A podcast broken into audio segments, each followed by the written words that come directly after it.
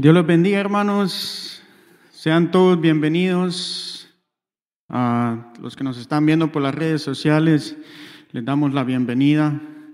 Eh, vamos a unirnos todos en un mismo sentir y vamos a, orar y a interceder y vamos a, a, darle gracias a nuestro Señor por, por este tiempo tan precioso de impartición de la palabra. Amén. Nos ponemos todos de pie y nos unimos. Eh, Padre que estás en los cielos, papito lindo, te damos gracias, Señor, por este día, Padre. Venimos hoy, Señor, presentándonos delante de ti, Padre, agradeciéndote, Señor. Venimos con corazones agradecidos, Señor, delante de ti, reconociendo que de ti proviene toda sabiduría, Señor, y toda dádiva, Padre, que fuera de ti no somos nada, Señor. Venimos hoy, Padre, alabando y glorificando tu nombre, Señor. Padre, venimos hoy suplicándote, papito lindo, que tu misericordia siga extendida sobre nuestras vidas, Señor. Que día con día, Padre, podamos acercarnos al trono de la gracia, Señor, y poder, Señor, alcanzar esa misericordia con un corazón contrito y humillado delante de ti, Padre. Ayúdanos, Señor, a ser siervos, Señor, conforme a tu corazón, Padre. Que nuestro corazón, Señor, tenga la necesidad, Padre, ferviente de adorarte y de buscarte, Padre, de alcanzar una nueva estatura delante de ti, Señor, para podernos parecer, Señor, a Cristo, Señor, cada día más, Señor, a podernos aparecer a ti, Padre. Ayúdanos, Padre, a mejorar, Señor, en nuestras luchas, Padre en las congregaciones, Señor, las luchas que se dan, Padre, te ruego, Señor, que entre tu palabra, Señor, y que haya libertad, Señor, para todo aquel que está atado, Señor, que tiene esas luchas, Padre, para adorarte, para bendecirte, Señor. Declaramos libertad, Señor, en las congregaciones, hijas, Señor, de esta casa, Padre. Declaramos, Señor, que viene un tiempo, Señor, de la llanura de tu Espíritu, Padre, y que viene una unción profética, Señor, a las casas, Señor, hijas de este lugar, Padre, y venimos declarando, Señor, que tu verdad se establece, Señor, y que toda tiniebla es esparcida, Padre, y que a la luz de tu palabra, Señor, podemos entender lo que es bueno, Señor, y lo que es malo, Señor, y poder tomar lo bueno, Señor, y ayúdanos, Padre, a poder ser luz. Solo para cinco pelones que tenemos ahí.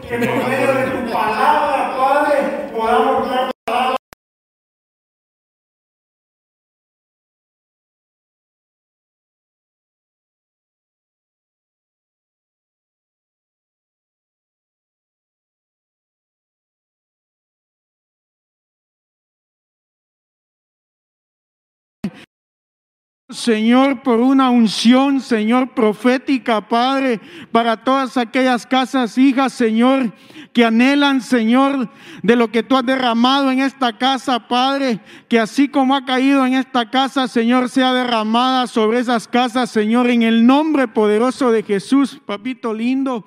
Te ruego, Señor, por tu pueblo, Padre que tu pueblo pueda entender, Señor, la bendición de tener un Dios vivo, Padre. Que tu pueblo, Señor, pueda reconocer, Señor, y hacer a un lado, Padre, todo aquello que estorba, Señor, todo aquello que impide, Señor, hacerte fiesta, Señor. Que podamos llegar a un entendimiento, Señor, que aún en medio del desierto, Padre, podamos levantar nuestros brazos, Señor, nuestras manos y adorarte, Señor. Permite, Padre, que tu palabra también sea, Señor, impartida en nuestros hijos, Señor. Que, tus, que nuestros hijos, Señor, no sean ignorantes de tu palabra, Padre, por culpa de nosotros, Señor, por culpa de que no esparcimos o compartimos la semilla de tu palabra, Padre. Te ruego, Señor, que legado, Señor, la palabra, Señor, impartida a nuestras vidas, Señor. La unción, Padre, también sea para ellos, Padre. Que se levanten los hijos, Señor. Que se levanten nuestros hijos, Padre.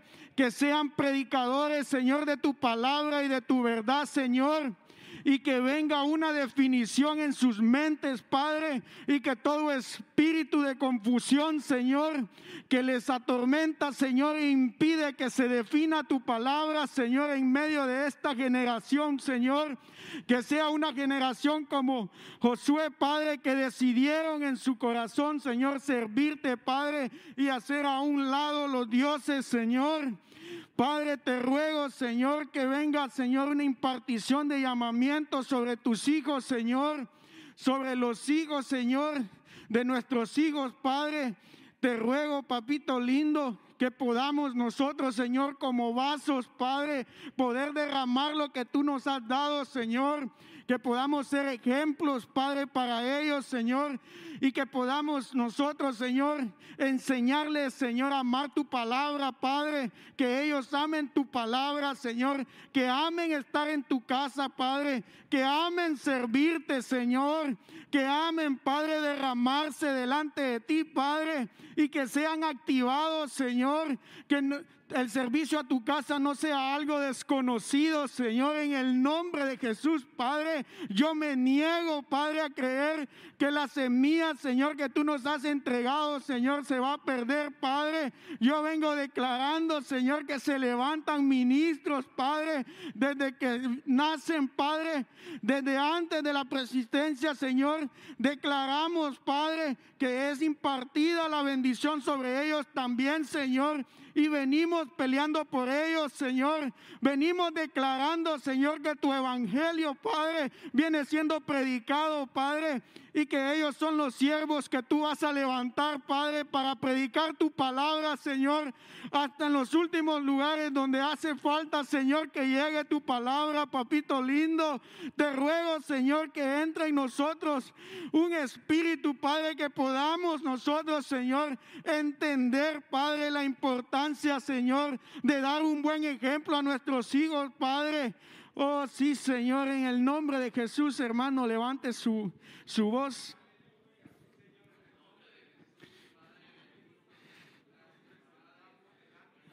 Declare una unción profética sobre sus hijos, sobre su hogar. Arrebate la bendición para su casa. Porque la unción profética lo que hace es que señala dónde está el problema.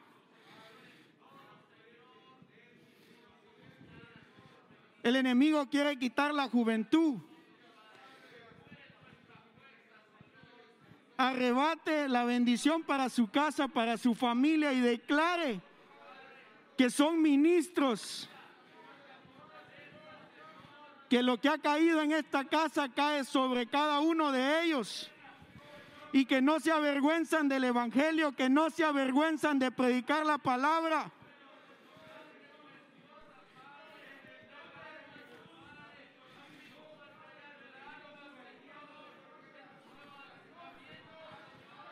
Que nuestros hijos sean activados para predicar la palabra, para profetizar, para decirle no al pecado, para decirle no a las cosas del mundo y decir, heme aquí, Padre, aquí estoy, envíame a mí.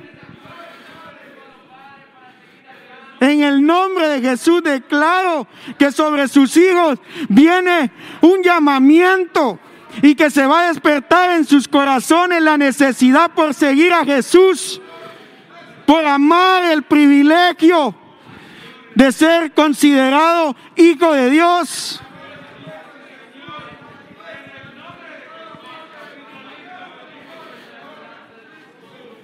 La palabra que se está recibiendo hoy es trasladada sobre su semilla. Es una semilla santa. Y el enemigo lo que quiere traer a veces a nuestra mente es que, no, que es una semilla que se perdió. Pero en el nombre de Jesús yo vengo desautorizando ese pensamiento de que su semilla se perdió. El único que puede decir eso es el Señor. Pero Él dice que Él vino a rescatar todo aquello que nadie quería. Todo aquello que daban por muerto, Él vino y dijo, yo aquí estoy. Yo doy mi vida por ellos.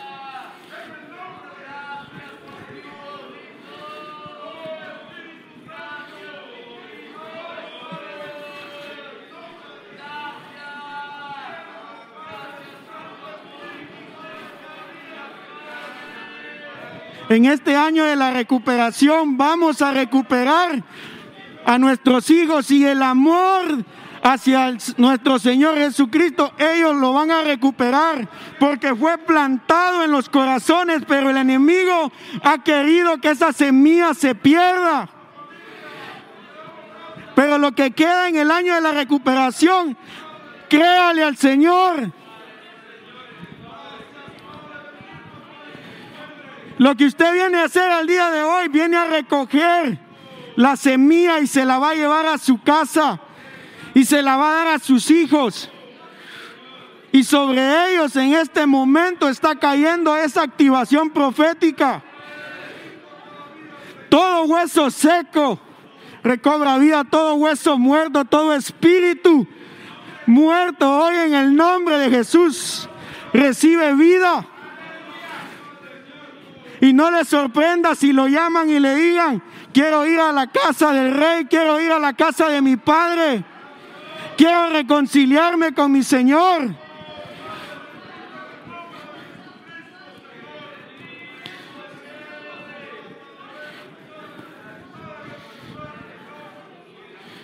Padre, te damos gracias, papito lindo.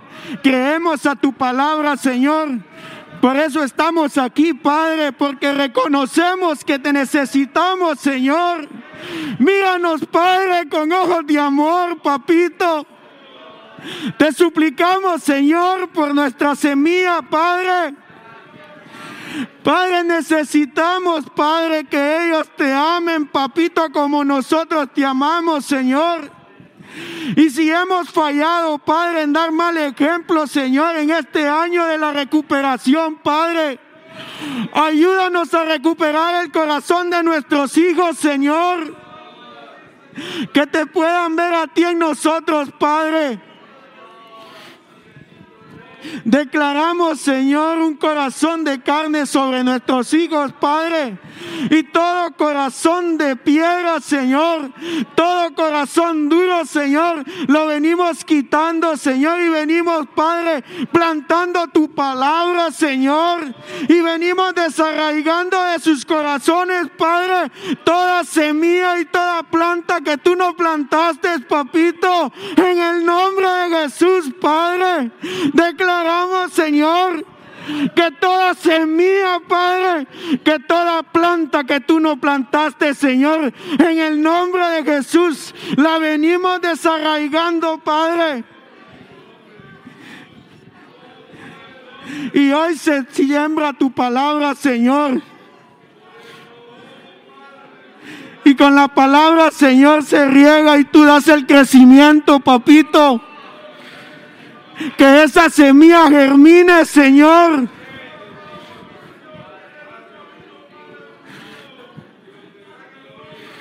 Padre, te suplicamos que alejes, Padre, todo cuervo, Señor, todo devorador de la semilla, Señor.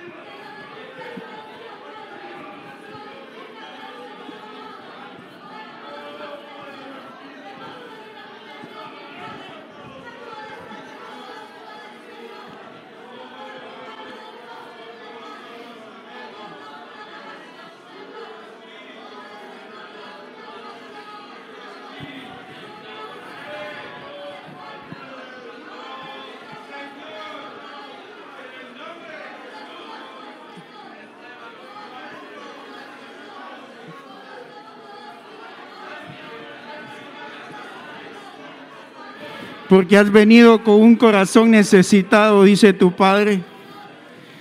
Y he inclinado mi oído para escuchar tu súplica, dice tu Padre. Por conforme te has humillado, dice tu Padre. He aquí, dice tu Padre. He visto tu dolor. Ponlo delante de mí, dice el Señor. Que yo me llevo tu dolor, dice tu Padre. Por cuanto has levantado un clamor por tu casa, dice tu Dios.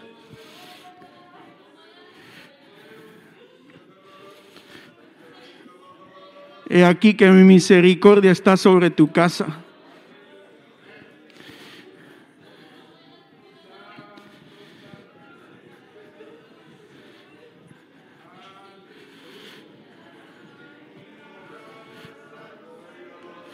Pídele al Señor qué quieres para tus hijos, porque Él ha inclinado su oído.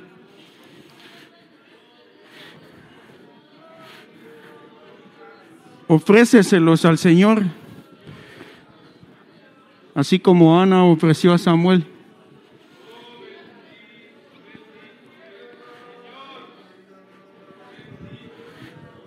Porque abiertas están las puertas de mi casa, dice el Señor.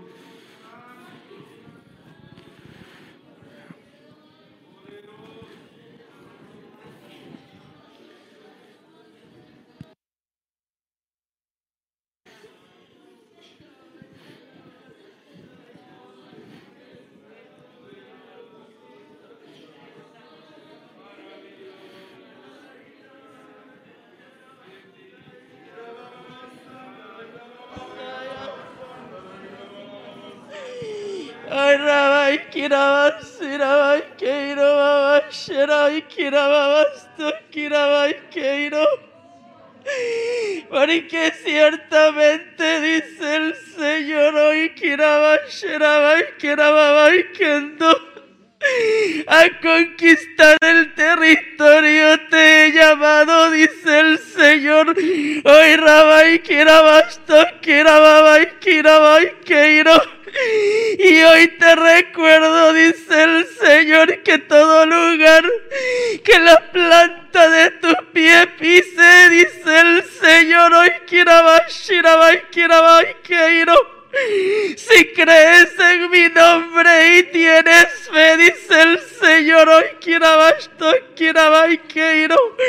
Ciertamente te aseguro que será tuyo, dice el Señor, hoy Keiro. Recuerda que yo soy, dice el Señor, el que abre puertas. El que abre puertas y el que las cierra, dice el Señor. Hoy. Y ninguna puerta está cerrada hasta que yo doy la orden, dice el Señor. Hoy. Así que sigue confiando, dice el Señor. Hoy. Sigue confiando porque aquí dice el Señor que yo vengo fortaleciéndote y vengo fortaleciendo tu fe, dice el Señor, para que no desmayes. Porque ciertamente, dice el Señor, propósito hay. Hay propósito, dice el Señor. Es un propósito de parte mía, dice el Señor. Siervo mío, dice el Señor. Siervo mío, dice el Señor. Equipado saliste de esta casa, dice el Señor. Saliste preparado para abrirte brecha, dice el Señor. Ahora no te amedrentes, dice el Señor. Ensancha tu tienda, dice el Señor. Ve, dice el Señor. Ve, dice el Señor y pelea. Pelea, dice el Señor. No temas porque yo siempre, dice el Señor, he ido delante de ti, dice Señor.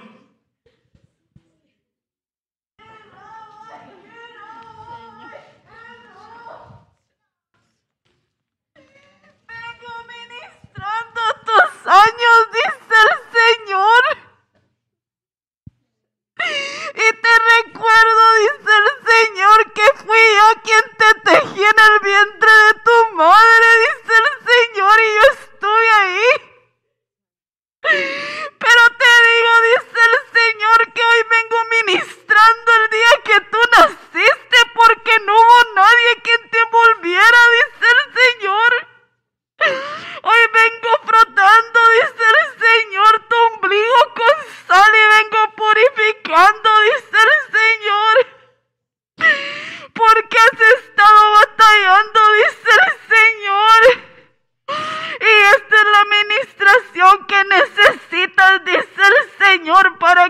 caigas, para que entiendas el llamado que yo te he dado, dice el Señor, y no digas, no hubo nadie quien me recibiera, pero hoy te digo, dice el Señor, que fui yo quien te recibió y soy yo quien vengo ministrando tus años, dice el Señor.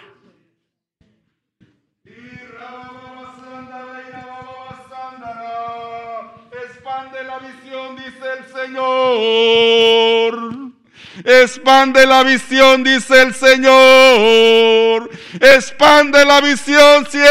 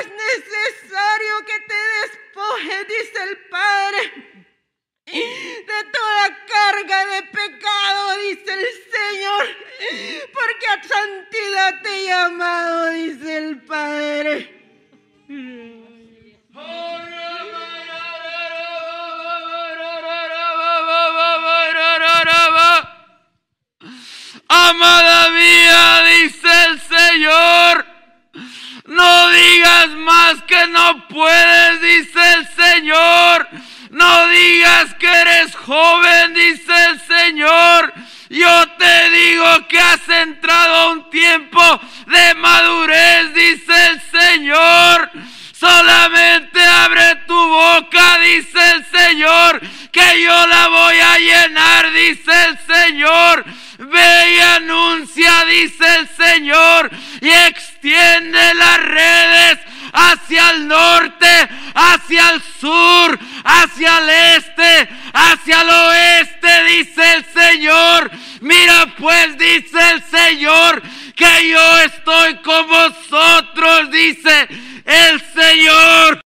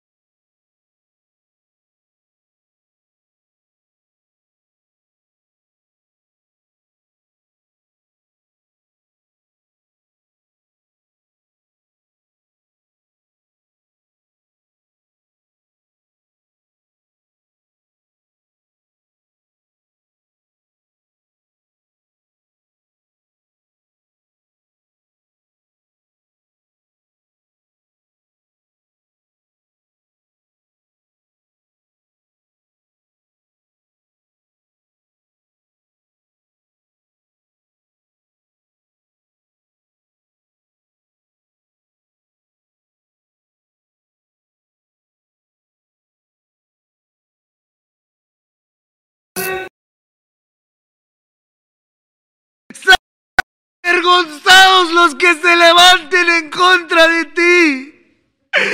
No prevalecerán porque el cántico que yo he puesto en mi amada derrama el refugio de la palmera que despierta a los valientes.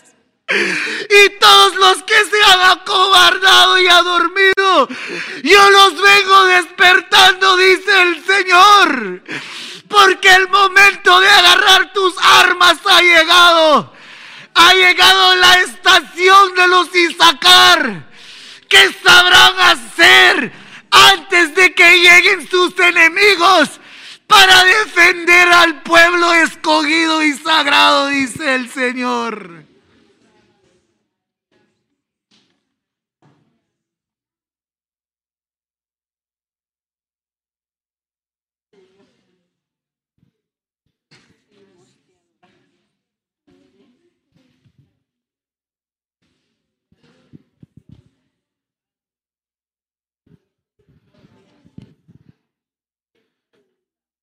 Amén.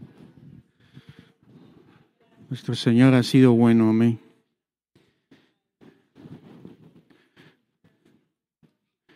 Levante sus manos al cielo y, y dale gracias, papito, por tu palabra. Gracias, Espíritu Santo, por tu visitación.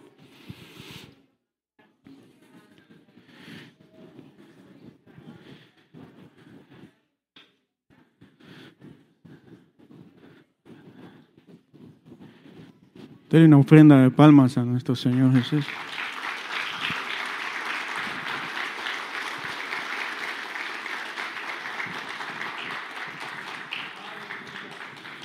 Mis hermanos, qué gusto verlos aquí. Siéntase bienvenido y gracias por estar aquí. Vamos a, a darle el tiempo a nuestro apóstol. Denle un fuerte aplauso a nuestro Señor por la vida de nuestro apóstol. Amén. Gloria a Dios. Dios les bendiga, hermanos. Buenas noches. Qué alegría que estemos otra vez reunidos y que no paramos de estar reunidos. Alabado sea el Señor. Eh, realmente yo creo que este es un tema muy hermoso que el Señor me estuvo ministrando hoy por la tarde, investigando algunas cosas y poniendo algunas pinceladas para poder trasladarles el rema. Eh, realmente estoy muy contento con lo que está haciendo la escuela profética en ambas iglesias y en todas las demás iglesias que también cubrimos han estado haciendo un trabajo muy hermoso en esta área. Pero necesitamos aún más avanzar. O sea, no es que nunca sea suficiente, sino que creo que debemos de seguir eh, siempre avanzando en la enseñanza, porque la enseñanza nos va a catapultar a un mejor entendimiento de toda esta esfera que es impresionantemente enorme, hermanos. Podríamos pasar años solamente hablando de la profecía y es algo maravilloso. Realmente las esferas proféticas son impresionantes. Entonces vamos a a pedirle al Señor misericordia. Yo sé que ya Fernandito oró y eh, pues el Señor respaldó también la oración muy linda. Y solamente yo quiero orar porque antes de, de, predicar siempre me gusta hacer una pequeña oración. Así que acompáñenme en el nombre de Jesús, Padre que estás en el cielo, bendecimos tu nombre, bendecimos Señor el hecho de que estemos aquí reunidos alrededor de ti, Señor, pidiéndote, clamándote por enseñanza, por sabiduría. Te ruego, Señor, que envíes ese espíritu sobre cada uno de nosotros en esta noche para saber actuar no conforme a nuestra carne, sino que conforme a la voluntad de tu Santo Espíritu en nuestras vidas. Te damos gracias por todas las iglesias bajo cobertura, las presentes y las que nos están viendo también a través de las redes sociales. Te ruego por todas las iglesias de todos los ministerios que aman tu palabra y te ruego, Señor, que este, esta porción de la escritura nos sirva, Padre, para todos ser capacitados en esta esfera preciosa del ambiente profético.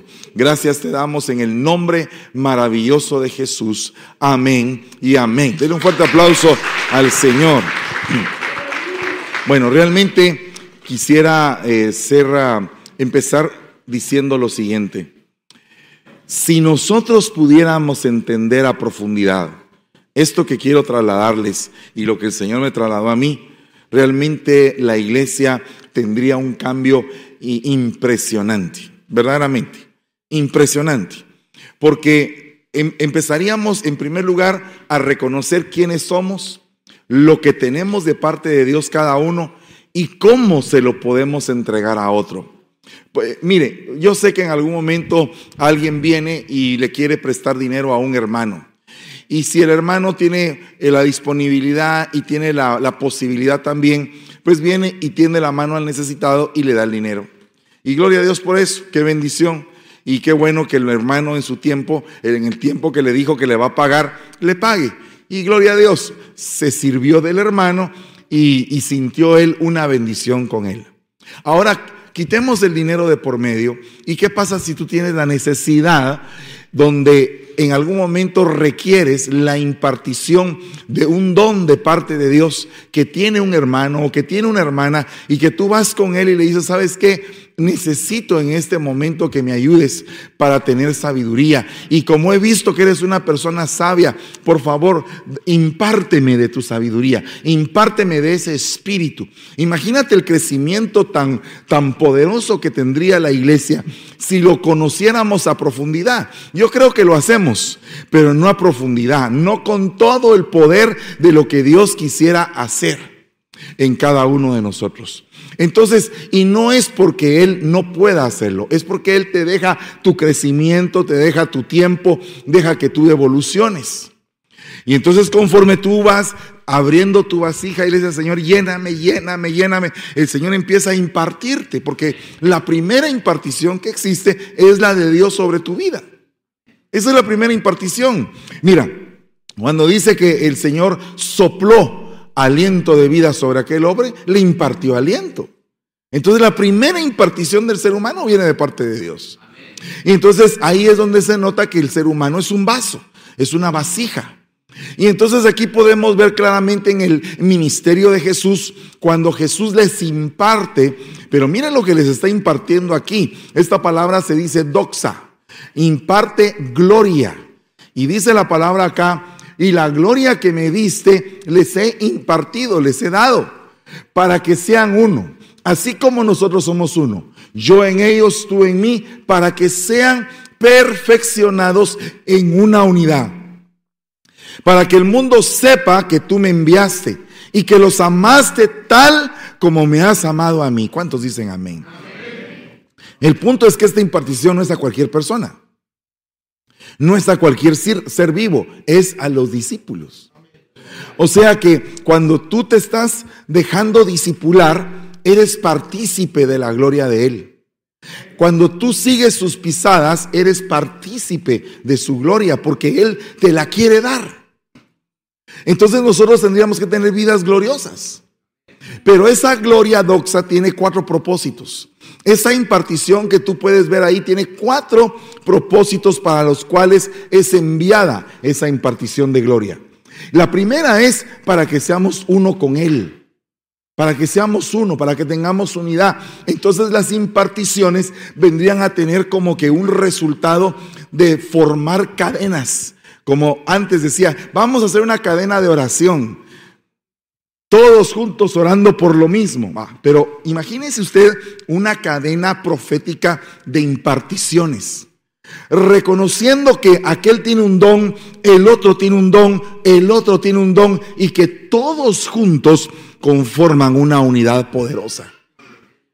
Imagínense usted solamente eso. Acuérdense que ese tipo de impartición, ese tipo de gloria, cuando el profeta Ezequiel profetiza sobre los huesos secos, convierte aquellos huesos en un ejército glorioso, en un ejército invencible. Pero empieza desde los huesos y una de las cosas que hace es que empieza a unir pieza con pieza. O sea que básicamente la impartición sirve para unidad de la iglesia, para que nos podamos unir, para que nos podamos reconocer unos a otros los talentos que tenemos. Mira, ¿sabes qué? Yo sé que, que tú tienes un don de administración. ¿Será que me lo puedes dar? Soy un desadministrado. Todo me sale mal. No soy ordenado en mis cuentas. ¿Me puedes ayudar con ese don que tú tienes? Pues se lo impartes y le enseñas. Porque no solamente es cuestión de impartir algo espiritualmente, sino que de formar un hábito en la persona para que la persona cambie. Entonces ahí es donde entra la segunda faceta de por qué es que hay una impartición. Dice que hay impartición, oiga lo que dice, para perfeccionamiento. Perfección, para alcanzar una perfección. Entonces, cuando nosotros nos, van impartiendo otros de lo que ellos tienen, inmediatamente nosotros vamos siendo capacitados. Mire, una iglesia sin doctrina es una iglesia que no tiene capacitación. Y por lo tanto la gente está a la deriva viendo de dónde agarra o viendo de dónde aprende o viendo a tal predicador, a tal predicador, a tal predicador para ver si agarra algo de la, no de la prédica, sino que de la enseñanza. Aunque muchos de los que salen en las redes sociales y todo lo que hacen es predicar y no enseñar. Pero nosotros estamos enseñando. ¿Para qué? Para el perfeccionamiento. Luego dice aquí también que es para delegar. La impartición se hace para delegar. ¿Por qué es para delegar? Porque cuando tú vas encomendado por alguien, vas en nombre del que te envió. O sea que hay un poder atrás de ti que te respalda. Cuando hay una división en las iglesias, los divisores no tienen el mismo respaldo de aquellos que empezaron siendo enviados abriendo surco. Porque no es el, mismo poder que hay, porque eh, no crece sanamente desde el principio de la obra. Yo sé, yo sé que hay versículos que también hablan de que en algunos casos es necesaria la división para saber quién es aprobado y quién es reprobado. ¿verdad? Entonces hay un balance en esto. Hay divisiones que son en algún momento válidas. Hay apostasías que se dan y en algún momento esa apostasía se da para saber quién es verdadero y quién es falso. Hay momentos de zaranda para poder limpiar el trigo. Entonces, definitivamente hay momentos difíciles.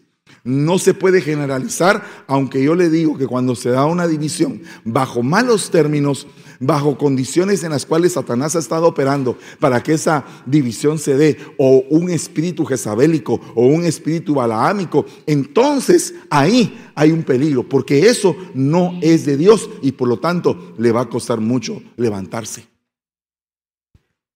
Y por último, dice que debe de haber un respaldo de amor. Entonces, yo creo que todos los que tenemos eh, acá la necesidad de poder aprender, eh, en la medida que vamos aprendiendo, Dios te va respaldando en lo que tú estás haciendo. Para esto, yo quiero ahondar un poquito acerca de lo que la enciclopedia nos dice que es la palabra impartir. Fíjate lo que dice, comunicar o repartir lo que se posee. Eso es impartir.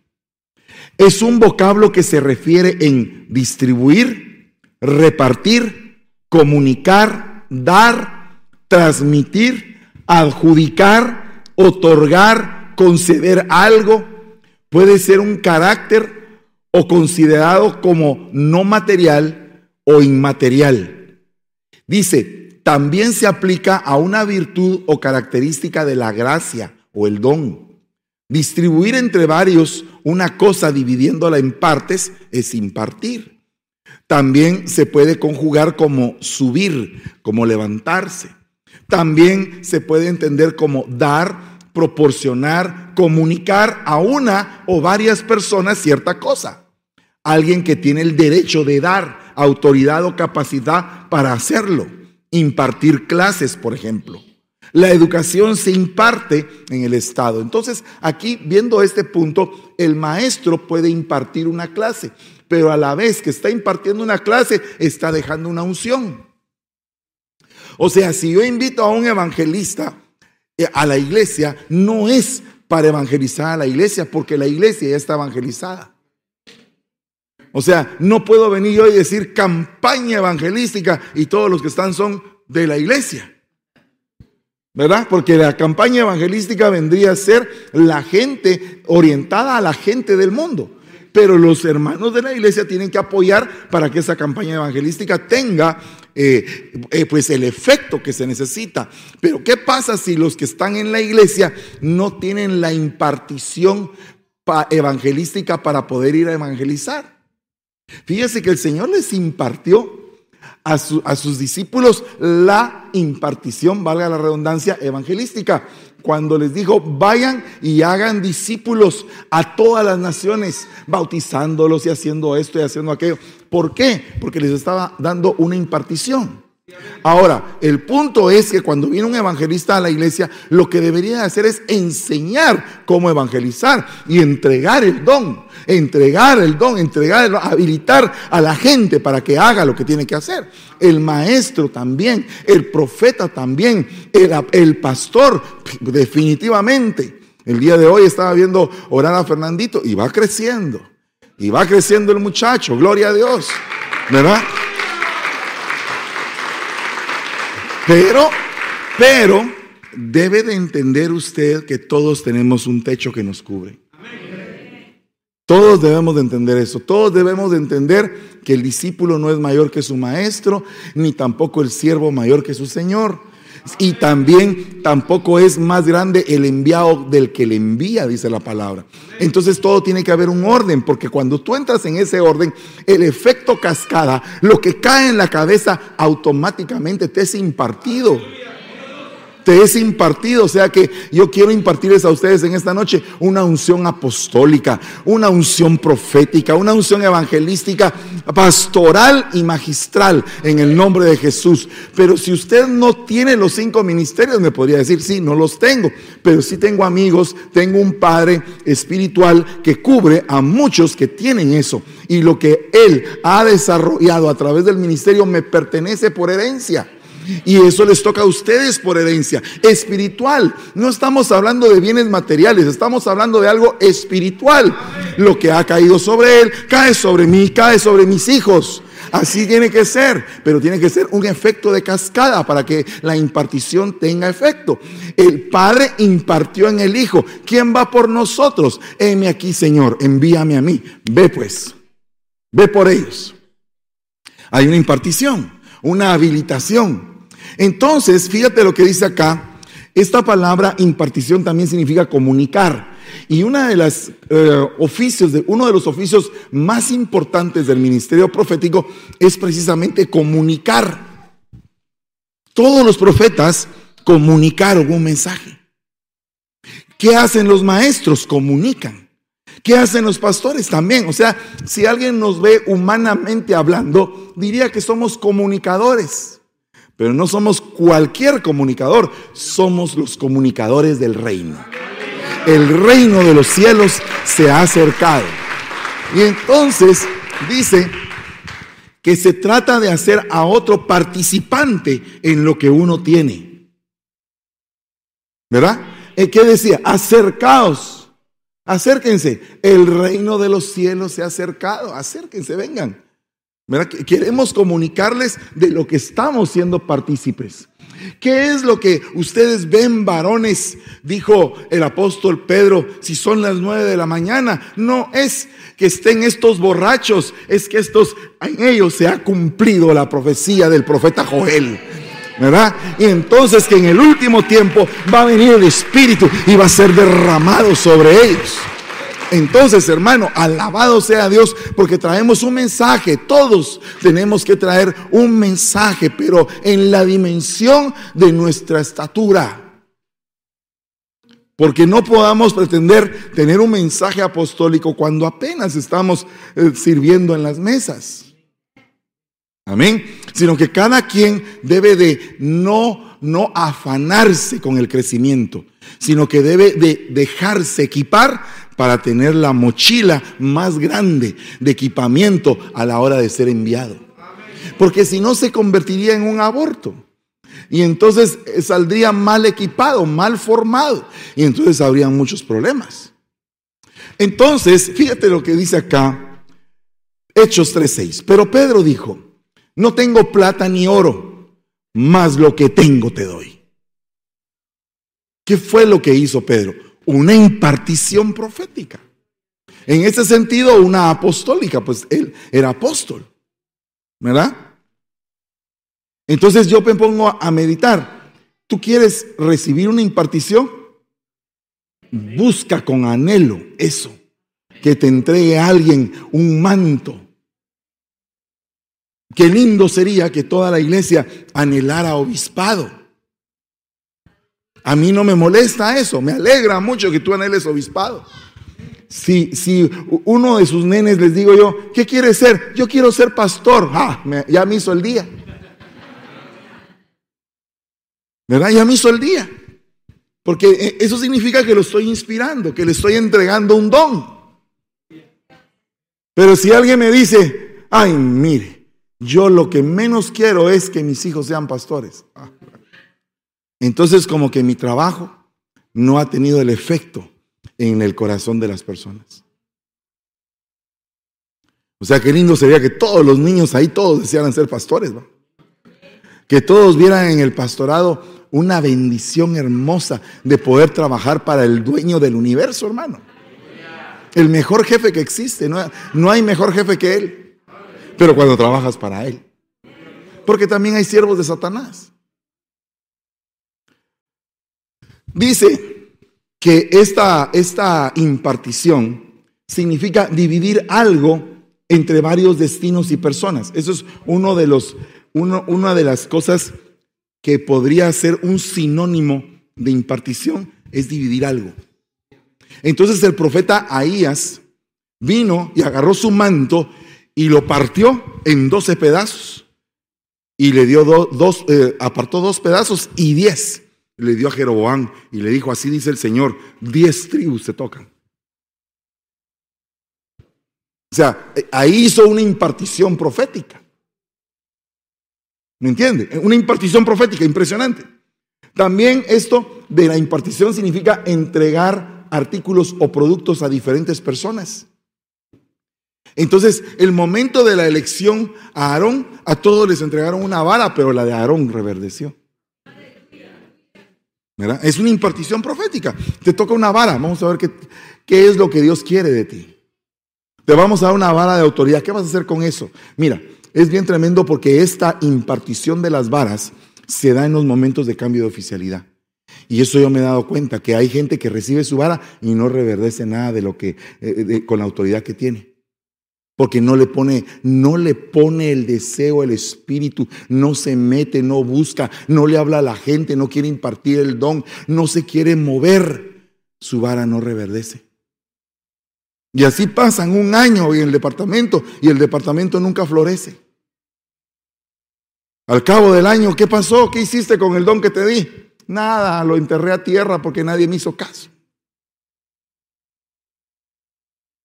O sea, esto es algo, es bien demandante. Esta impartición es demandante porque te están diciendo, te estoy confiriendo autoridad. Hazla, hermano. Te estoy dando autoridad sobre reinos y sobre naciones para arrancar, destrozar. Y entonces aquel tiene una vara activada de autoridad. ¿Y qué va a hacer? La va a meter ahí. Ay, no, no tengo ganas. Eh. Ay, no, no voy a ir, me cuesta, no quiero. Ay, la gente ni caso me hace. Y ese fue el ataque a Jeremías. ¿Por qué fue el ataque a Jeremías? Porque cuando la gente no le hizo caso, entonces se frustró. Y entonces le dijo, ey, ey, ey, ey, le dijo el Señor, eh, eh, recapacita, porque yo te he dado, yo te he impartido de mi autoridad para que tú también ejerzas la autoridad y no te estés haciendo como ellos. Que ellos se hagan a ti. Ah, cosa seria, hermano. Aparte de eso, dice extender uniformemente algo en un lugar o en una superficie extender. Una activación profética que a mí, como me gusta mencionar en las prédicas, es el momento en que el águila abre sus alas y agita sobre la nidada para que los polluelos salgan y salten y que aprendan a volar. Es algo impresionante esa impartición. Pero óigame, esa impartición no la da el águila, esa impartición la está dando Dios, pero está usando al águila como ejemplo de lo que Él hace con nosotros. O sea que te está diciendo, llega el momento en el cual tienes que lanzarte y tomar una decisión en la cual van a haber riesgos, pero en los riesgos vamos a ver qué agallas tienes espirituales para poder asumir el riesgo al que el Señor te está poniendo enfrente y el problema que tienes enfrente. Porque el problema, el problema de la gente es que a veces menosprecia lo que tiene, hermano. Ah, yo la doctrina que tengo no, no me gusta mucho, no, no. Delicado. Delicado. Entonces dice acá, por favor póngame atención, distribuir el pago de una deuda. ¿Qué hizo Elías? Va a traer eh, vasijas, no pocas. Vamos a distribuir, vamos a bajar tu deuda hasta cero. Hasta cero. ¿Qué le fue a impartir? ¿Qué le fue a impartir? ¿Verdad? Lo que le fue a impartir fue un momento en el cual la vida iba a volver a tener capacidad para levantarse en la vida. Y después dice, asignar a cada personaje su rol. Eso es precisamente una impartición profética. Porque vino el Señor de dónde venía? Del monte de orar. ¿Y qué fue lo que hizo? Empezó a escoger a sus apóstoles. Ah, miren, no es cualquier cosa elegir a alguien. Es difícil elegir diáconos. Pero no porque se vaya a meter un Satanás, porque el Señor oró, el Padre le habló y el Padre dijo que iba a haber un diablo. O sea que no es que el pastor por no orar, por no subir al monte, eligió a quien no debía. Y mire qué feo ese que eligió. Lo que pasa es que había elegido a Judas. ¿Se da usted cuenta el punto?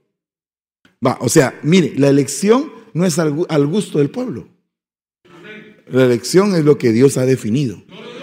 Lo que Dios ha definido, y óyeme, si te eligieron, ten cuidado si no hiciste nada en el tiempo que te eligieron. Yo, a mí me daría temblor si en el momento en que te, hacen una, te dan una comisión, tú no estás dispuesto a responder. Eso es delicado. Tendría que ser algo en el sentido así ya humano de que el pastor, por ejemplo, se equivocó en la elección y que tú sentiste del Espíritu que no tenías que decir sí. Pero esos son casos excepcionales. Regularmente cuando Dios te da una oportunidad, Él pone el momento y la ocasión. Es, es casi que le puedo decir que así debe de ser el momento en que Dios te ha elegido y tú te tienes que sentir honrado de que te eligió. Y entonces dice aquí la palabra, permaneced en mí y yo en ustedes, porque el sarmiento no puede dar fruto por sí mismo si no permanece en la vid. Fíjese qué tremendo eso. Porque no podríamos decir que de nosotros brotan las cosas. Ni tampoco podríamos decir, oh, es que mire, yo tengo este talento porque mire, yo soy la gran cosa en la iglesia. No. No, eso te lo dio Dios. Y si estás pegado a Él, eso va a crecer. Si te despegas de Él, eso se va a secar. Es tan sencillo, mire, es sencillo el tema y a la vez es profundo.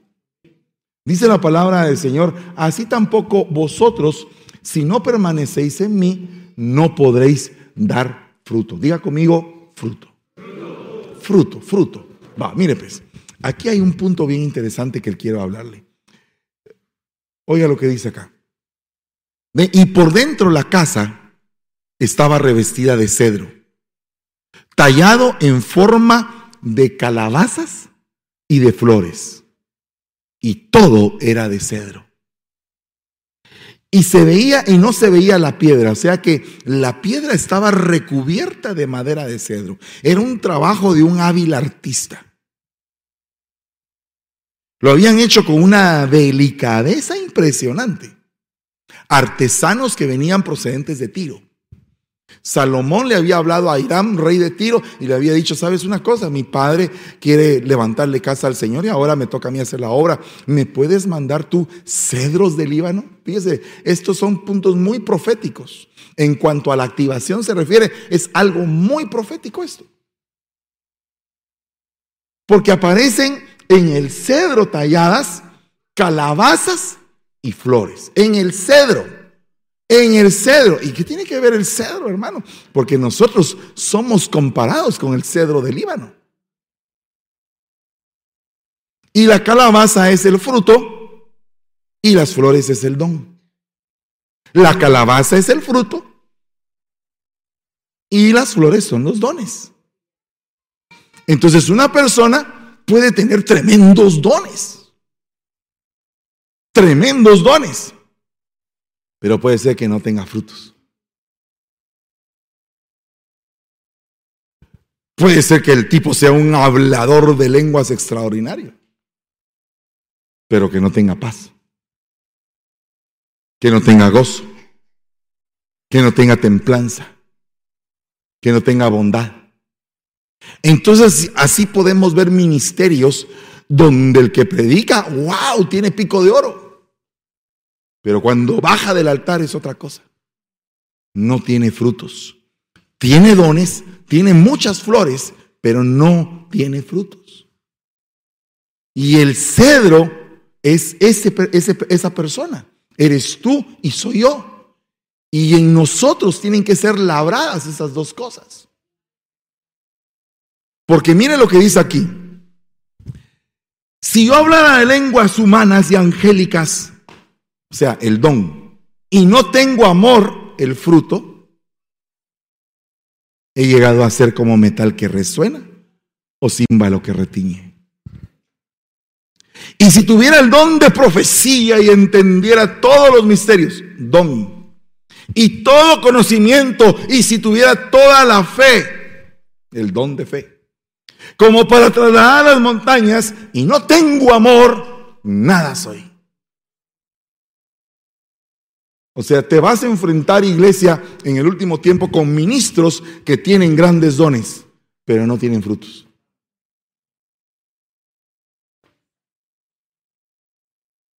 O sea que tenemos que ser cuidadosos, hermano.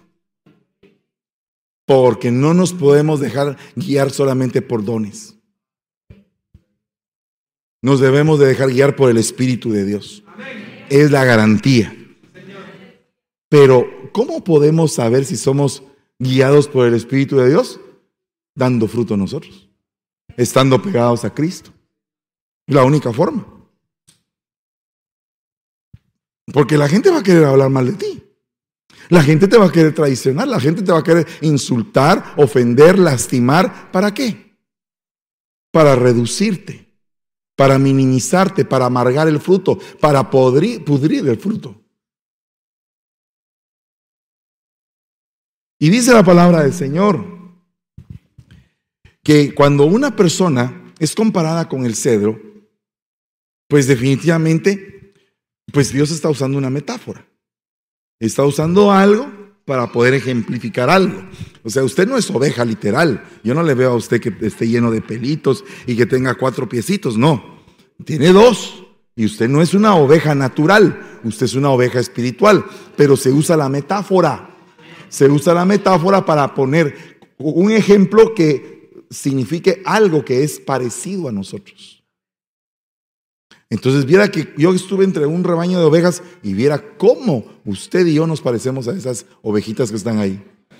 Por algo nos dicen ovejas, pero ahora el Señor nos está diciendo cedros. Y oiga las características del cedro. El cedro es un árbol de características extraordinarias. Crece en dónde? En las montañas.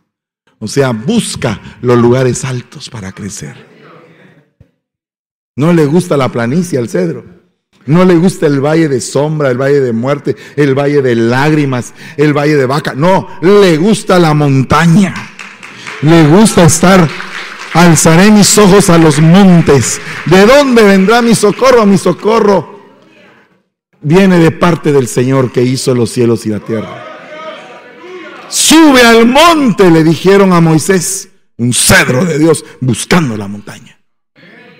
El mayor crecimiento que tuvo Moisés fue en la montaña, porque fue cuando se encontró con el Señor, con la gloria de Dios. Y, cuando bajó Moisés, dice que su rostro le había cambiado. ¿Y por qué estaba con su rostro cambiado? Se había encontrado con la gloria de Dios. Un cedro busca la montaña. Dice que vive en climas cálidos, húmedos y también donde hay sequía, aguanta.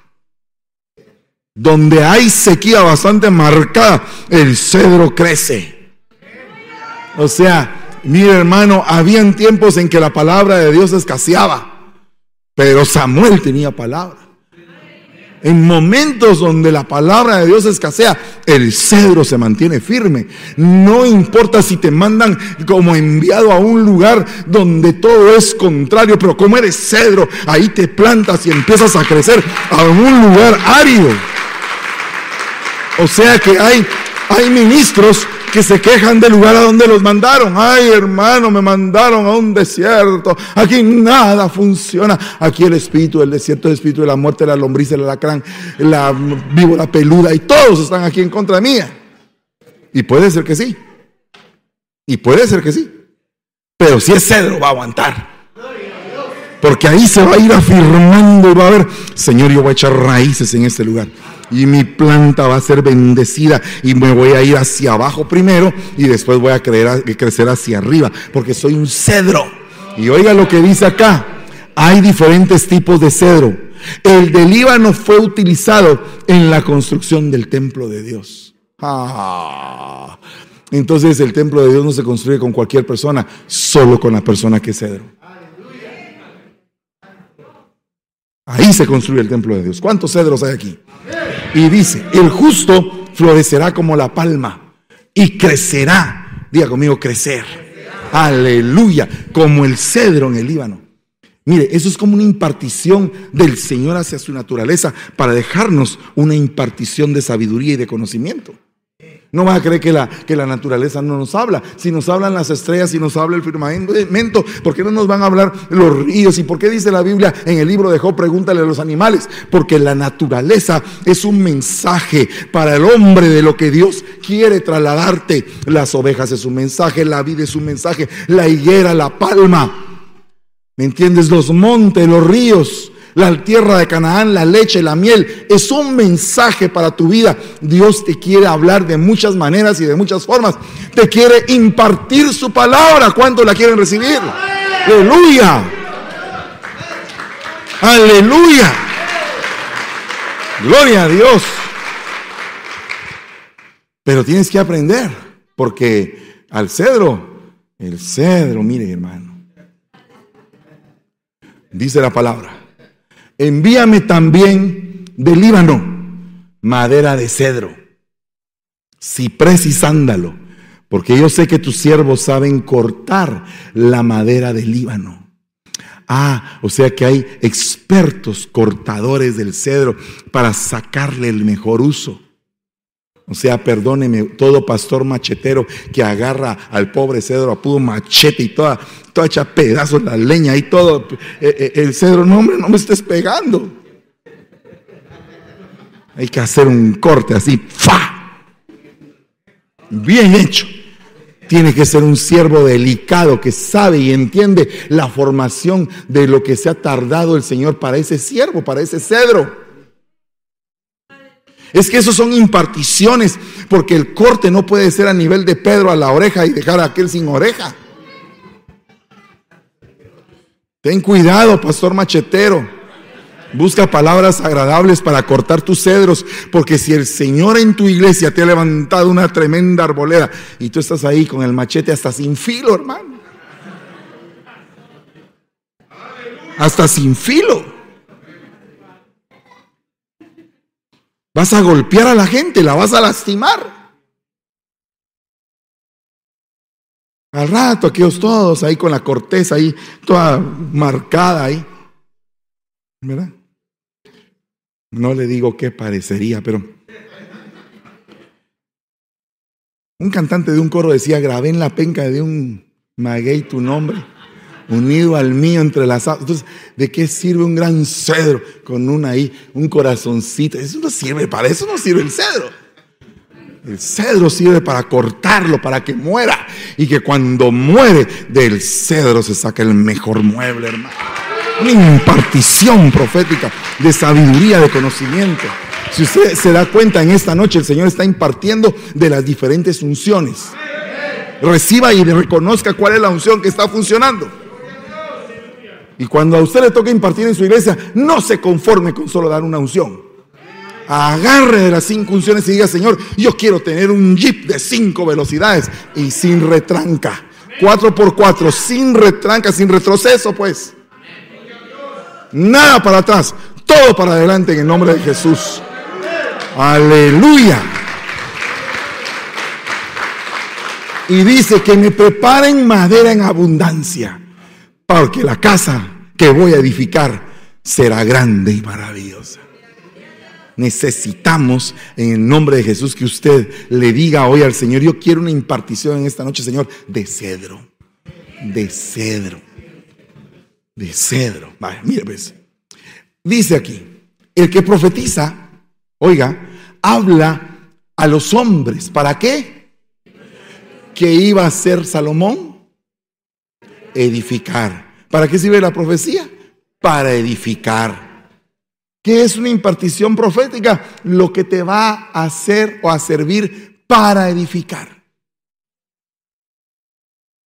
O sea, cuando tú estás impartiendo lo profético, wow, la iglesia se pone cada vez más linda. Yo me recuerdo que las imparticiones proféticas que he tenido en mi vida han marcado mis días, hermano. Han marcado mis días. Y este tiempo viene un tiempo para ser marcados todos con la Tao, con la letra de Dios en nuestra frente, que seamos escogidos y, y que seamos instrumento útil y de buen testimonio para los demás, hermano. Para los demás. No ser evangélicos locos, hermano ser cuerdos, cuerdos, pero locos en Cristo, locos por Cristo, pero cuerdos, dando un buen testimonio, buscando ser lo mejor posible para los demás, impartirles de lo que Dios ha hecho en nosotros. ¿Alguna vez usted ha impartido su testimonio? mire, Bartimeo, aunque solamente una frasecita chiquita estaba diciendo, era una frase poderosa. Yo era ciego y ahora veo. Es simple, simple impartición. Pregúntenle al muerto qué sintió. ¿Qué sintió cuando estaba ahí cuatro días engusanándose? Y Lázaro contando a dónde lo habían llevado y la gente me imagino que se debe haber convertido. Porque, mira hermano, las épocas en las cuales el corazón de la gente se ha endurecido han sido muchas, pero creo que estamos viviendo, y perdóneme si tal vez me equivoque, pero creo que estamos viviendo la etapa de la humanidad con el corazón más duro. Porque a nosotros cuando éramos jóvenes nos ponían la película del infierno y nos arrepentíamos. Pero como esta humanidad, este tiempo, esta generación está acostumbrada a ver sopotoscientos demonios en la televisión, entonces ya ver un demonio más que les importa, ya ni miedo les da. Hasta los superhéroes son demonios. Entonces tienen una relación con los demonios. Y eso es uno de los pecados tremendos de una generación que empezaron a tener comunicación, relaciones, interactuación con los demonios. Ese es, ese es un tema, la interactuación con los demonios. Una cosa del demonio se ha levantado, dice. O sea, hay una interactuación de la humanidad.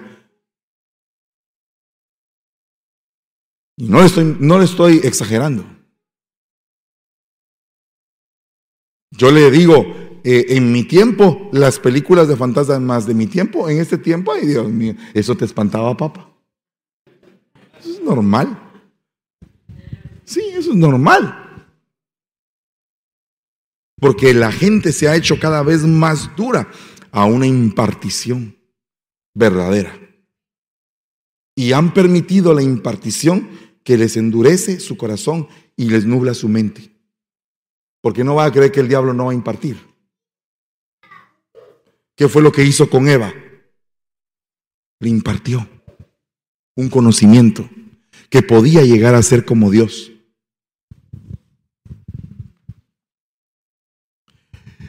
El, cedro, ay, yo pensé que ya lo había dejado. No, le quiero hablar del cedro. Le quiero hablar de usted. Tarda siete años en crecer. Qué curioso es que siete años, ¿verdad? aunque no tenga crecimiento aparente en la superficie, o sea, crece en lo profundo de la tierra, en lo profundo de la tierra fui formado, la raíz ha profundizado abriéndose espacio entre las rocas más grandes y duras, envolviéndolas sin detenerse en busca del preciado líquido que lo hace crecer el agua. O sea que empieza a meter sus raíces y se afianza a la roca que es Cristo. Todo eso lo hace en oculto la semilla del cedro. No, no, no es, no es una persona laraca que tiene medio una señal y mire, fíjese que yo ya, mire todo lo que hago, mire, eh, míreme, míreme, míreme, míreme, póngame a mí en algo. No, no, no, nada. Silencio. Los mejores ministerios se, se forman en silencio, en lágrimas, en lo profundo, ahí donde nadie ve. Y cuando uno sale y dice, ¿y hermano cómo está? Bien, hermano, contentos. Y por dentro está uno creciendo, hermano, abriéndose la raíz hasta lo más bajo. Y dice, su alimento no lo toma de la superficie, sino de abajo de la tierra desde ahí es que se alimenta y se hace fuerte. Mire, mire el cedro. Vaya si usted no es cedro. Hoy me muestra a usted en esta noche que usted es cedro. Aleluya. Dice acá, por un periodo de año y medio alcanza su madurez entre el segundo y tercer año, que es cuando comienza a crecer hacia la superficie, alcanzando rápidamente los siete metros. En un ratito después de que estaba oculto, se pega la crecida y en siete, en siete, ¡fum! para arriba. ¿Qué es siete? Siete es plenitud, es perfección. Pero alguien podría decir, ah, ya creció, ya, ya, ya está ahí siete metros, ya dio la talla. No, no, no. El cedro dice, no, no me estés diciendo que ya di la talla. Quiero más. El cedro empieza a cantar, yo quiero más. Yo quiero más. Porque eso es una trampa.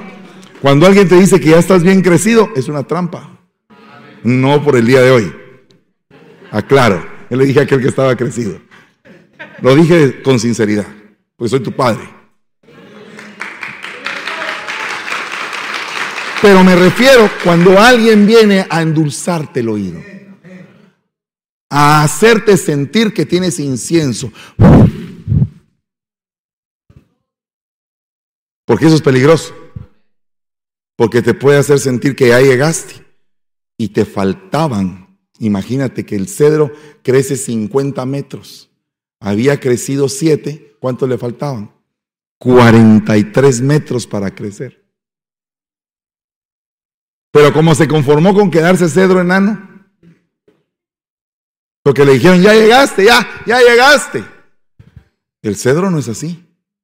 Por eso es que dicen que el cedro nunca deja de crecer. El cedro nunca deja de crecer. O sea que siempre está aprendiendo, siempre quiere algo más que oír, algo más que aprender, algo más que meterse en sus oídos para crecer.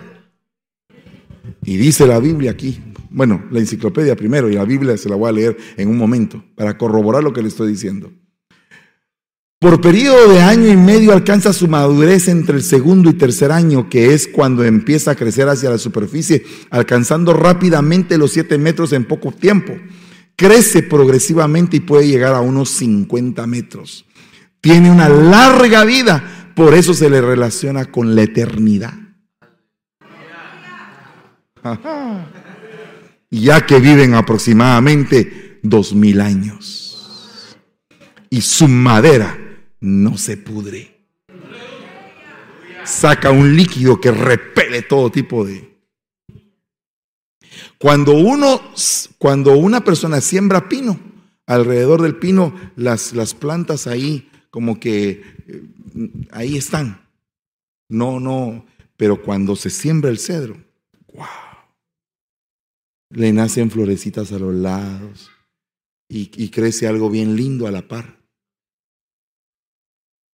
Porque el pino es una madera barata, el cedro es una madera finísima. Imagínese usted un cedro de dos mil años. ¿Cuántas generaciones? Creo que en la tierra hay cedros que vieron a Jesús.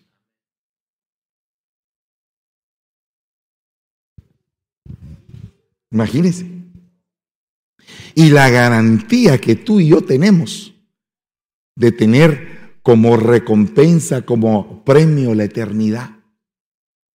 Dígame si no es conveniente ser impartido. Dice acá, el que recibe a un profeta como profeta, recibirá una impartición de profeta. Y ahí me voy a quedar. Y el que recibe a un justo, como justo, recibirá recompensa de justo. ¿Cuántos dicen amén? Gloria a Dios. Se nos fue el tiempo. Pero vamos a volver en 20 minutos. Amén. Gloria a Dios. Denle un aplauso fuerte al Señor. Hermanos que nos están viendo por Facebook.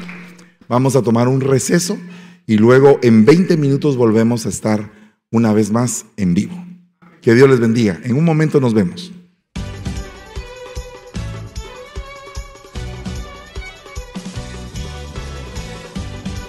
En la cafetería hay, hay cafecito todavía si quieren ir a tomar. Y hay cosita, hay pan.